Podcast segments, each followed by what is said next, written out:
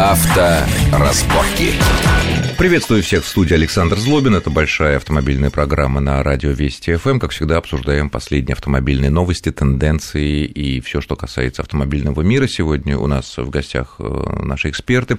Это зам главного редактора газеты «Клаксон» Юрий Урюков. Юрий, приветствую вас в нашей Здравствуйте. студии. И директор интернет-проекта «Выбор автомобиля» Роман Гуляев. Роман, приветствую вас э, Добрый в нашей день. студии. На минувшей неделе были опубликованы Итоги продаж новых автомобилей в России за январь, и неожиданно для многих экспертов и аналитиков, которые предсказывали падение продаж э, россиянами новых автомобилей, выяснилось, что в нынешнем январе мы, россияне, купили на 5% больше автомобилей, чем это было в январе прошлого года. Означает ли это, что тенденция переломилась, или что-то как-то иные какие-то объяснения есть такому факту? Э, На самом деле, на мой взгляд, это лишь подтверждение той тенденции, что, в общем-то, ожидали эксперты в конце прошлого года. Потому что сейчас, январь, да и, собственно, февраль, я думаю, будущий месяц текущий, они не показательны в плане продаж. Потому что сейчас большинство автомобильных компаний распродают э, стоки склады э, машин, которые остались еще с прошлого года. Ну, я думаю, все видели рекламу по городу, скидки 100-200 тысяч рублей, сейчас это в порядке вещей, никого это уже не удивляет. И, соответственно, сейчас самое выгодное, по сути, время покупать автомобиль. Вот, И- кстати, интересный момент. Где-то вот э, мы разговаривали об этом в декабре и с разными экспертами обсуждали о том, а когда самый вот такой момент, когда вот купить на самой низкой цене, но при этом, чтобы машины еще были. Вот наступил этот момент, или все таки надо подождать еще 2-3 недели, там месяц, и будет совсем низко? Э, Да, я помню наш разговор на эту тему, и, собственно, остаюсь при своем мнении, что вот январь, конец января и февраль, вот это, наверное, самое оптимальное время, потому что, как правило, в марте-апреле уже остаются, да, скидки очень большие, но остаются самые непопулярные модификации. Э, Соответственно, машину, конечно, можно купить очень выгодно, но уже не факт, что та, Скорее, которую именно хочешь. даже, да. Конечно, да, да, да. Роман, Ну, вот здесь мнение? вот мы с э, Юрием как раз видим ситуацию одинаково, только для одного стакан наполовину полон, для другого стакан наполовину пуст. Я, наоборот, считаю, что самое выгодное время покупать машину, это, наверное, даже, может быть, июнь, май. Это с какой? Как это так? А вот так, очень просто. Это когда самые-самые последние остатки, э, самые сладкие, на которые, естественно, Предыдущего года. цену. Да. Да. Ну, комплектацию ты уже не подберешь, ты только сэкономишь но на... действительно не подберешь ни комплектацию, ни цвет, ничего не подберешь. И уже выбирать из остатков, и это действительно очень большой риск того, что ничего не получится. Но с точки зрения выгоды, если мы хотим э, Чисто получить... денег, да? Да, если мы хотим получить самую низкую цену, то можно еще подождать пару-тройку месяцев. Я думаю, что стоки 2012 года будут распродавать достаточно долго. Вчера вот, например, видел на лентах новостей информацию, что Nissan на один день в этом месяце остановит завод именно из-за падения спроса на российском рынке. Российский завод. Да, российский завод, Санкт-Петер- который в Санкт-Петербурге, который делает ну, более, более или менее люксовые машины. Это, на самом деле, тоже сигнал. Там новость была дана не специализированными автомобильными корреспондентами, а, наверное, general корреспондентами, что называется. Они написали, что по расчетам Nissan там российский рынок, э, видимо, для Nissan упал там на 20-30%.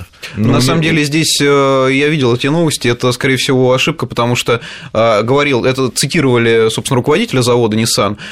У Nissan по итогам января падение около 20%. Он говорил, скорее всего, об этом. По сравнению Не в с целом о рынке. Да, да. да, это именно с точки зрения Nissan.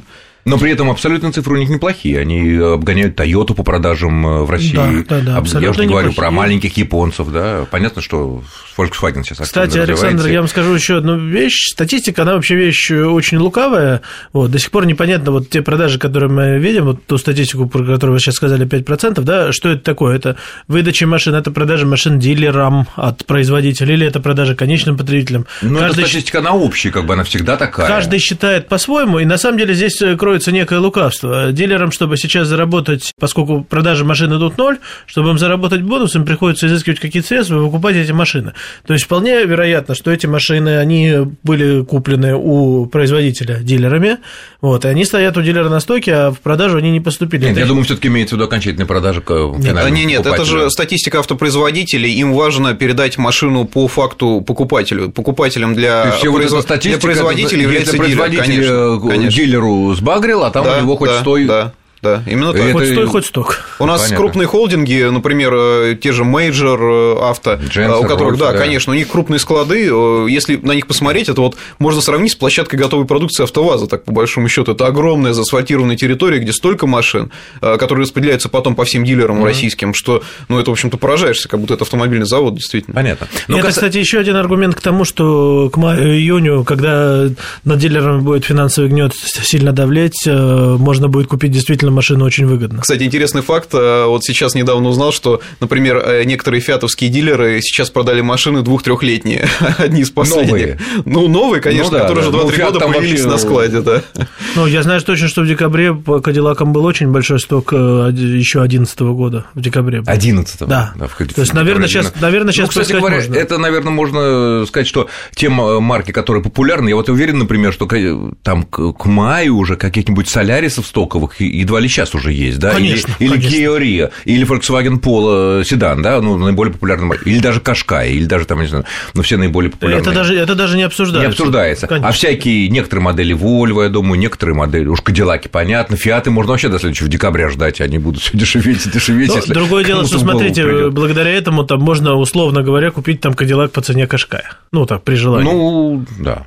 Возможно. Который уже там совсем, если, совсем настолько давлеет. Позапрошлогодний, да. да. Хорошо, касаясь опять выбора автомобилей, на прошлой, в прошлой нашей программе у нас был очень интересный разговор с нашими коллегами, экспертами о том, что и вообще очень сейчас много споров практически религиозных ведется среди автомобилистов и тех, кто выбирает машину, о том, что а какой двигатель сейчас лучше, я имею в виду бензиновый турбированный или обычно атмосферный, ну, с учетом примерной одинаковой цены на автомобиль, одинакового класса, одинаковой мощности. Доводы за и против. И я вот решил спросить вас, как экспертов следующих, на ваш взгляд, что лучше э, по целому комплексу, по цене, по экономичности, по долговечности, по знаю, надежности, что важно, потому что говорят, что турбина все-таки менее надежна, а атмосферник он испытанный, размер имеет значение, и вообще надо спешать, спешить брать атмосферники, потому что их скоро уже просто не будет, и всем автопроизводителям просто выгодно производить турбированные маленькие пакетики молока, ну, с турбо. Ваше мнение? На самом деле, мое мнение выражается в том, на чем я езжу и что я покупаю последние, наверное, уже лет 8. То есть я езжу на машинах э, с бензиновыми турбированными моторами, прежде всего потому, что это надо понять, почувствовать. То есть машина с таким маленьким мотором, с хорошей тягой, с хорошей мощностью, она действительно дарит удовольствие от вождения. То есть э, атмосферник даже не всегда на это способен. Другое дело, если человеку требуется ездить на машине те же 10 лет, не меняя модель. Да, конечно, здесь атмосферник Нет, ну, предпочтительнее. Но в целом современный бензиновый турбомотор мотор, к нему какие претензии? Сложная, якобы дорогая турбина, вроде Которая как... еще может есть шанс сломаться. Да, да, якобы кушает масло из-за этого, и э, еще, в общем-то, куча разных факторов, вроде как, э, не знаю, там, качество топлива. Но если по так пунктам. Вот, да, если по пунктам, то турбина. Конечно, это сейчас э, такой же расходный материал, как, я не знаю, как любой расходник у двигателя. То есть турбина – это фактически маленький агрегат, который при износе выкидывается и заменяется на новый. Ну, а на сколько стоит так в среднем? Стоит, если, хорошо, если, например, многие раньше боялись боялись. Э,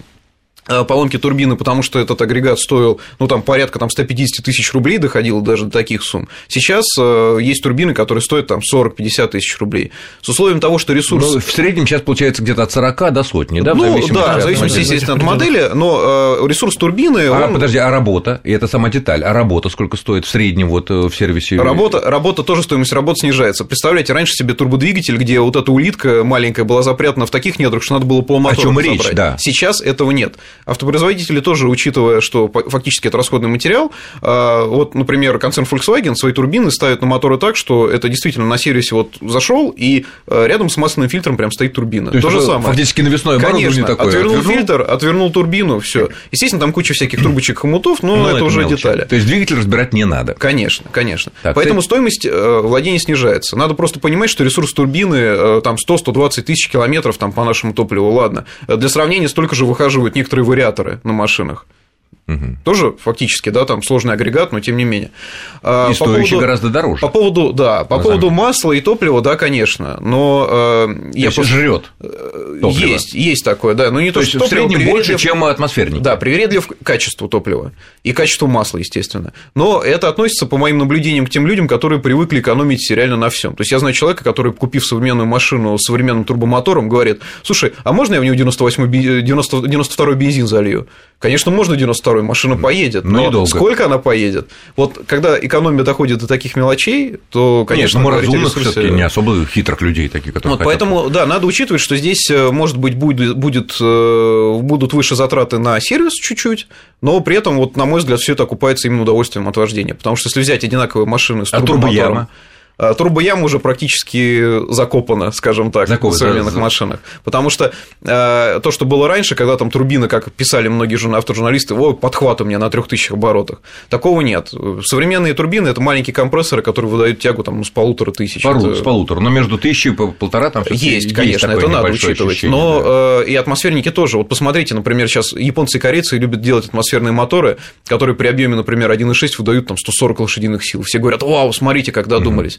И никто Без не- турбины. Да, без турбины. И никто не думает о том, что это все развивается на таких оборотах, на которых нормальный человек в городе даже ездить не будет. Там 5-6 тысяч. Посмотрите, это же не- нереально. Ездить-то можно, пока их наберешь, Да, эти обороты, конечно, время конечно. пройдет. А внизу как раз вот будет тот самый провал, который все Ну, внизу машина просто ехать не будет, да, наоборот, Вот. просто понятно. А, Роман, согласен с- в целом или какие-то свои соображения по В, ц- в целом, Бензиновый в целом, да, согласен, э, без- безусловно, но это такой, по-моему, спор, условно говоря, Пока там, религиозный, да. религиозный, да. к- знаете, он скорее там спор старческой брюзги с э, новым новомодным там э, прогре- прогрессивным и так И далее. у каждого свои доводы, которые кажутся каждой из сторон единственно верными и абсолютно Конечно. неопровержимыми. Конечно, я абсолютно согласен с Юрой, удовольствие от вождения, да, хотя, хотя порой на маленьких машинках, там, условно, типа Opel все таки 1.4 это мало для такой машины, не хватает, даже при всех турбинах, даже при всех там 140 Но когда на лошадях. 1600 или 1500 ты чувствуешь этот рык, который включилась из турбины, да? Понятно. Ну хорошо, следующая тема э, страховка. Вот м, тут появились сообщения, опять же, на минувшей неделе о том, что правительство и Дума рассматривает ситуацию о том, чтобы резко увеличить выплаты по ОСАГО, верхней планки поднять. Э, Крупнейшие страховые компании написали в правительство и властям письмо о том, что они в этом случае потеряют все свои прибыли, и смысла работать на рынке ОСАГО у них не будет, но многие расценили это как шантаж. О том, что за этим может стоять и к чему это приведет, мы поговорим во второй части нашей программы буквально через несколько минут. Авторазборки.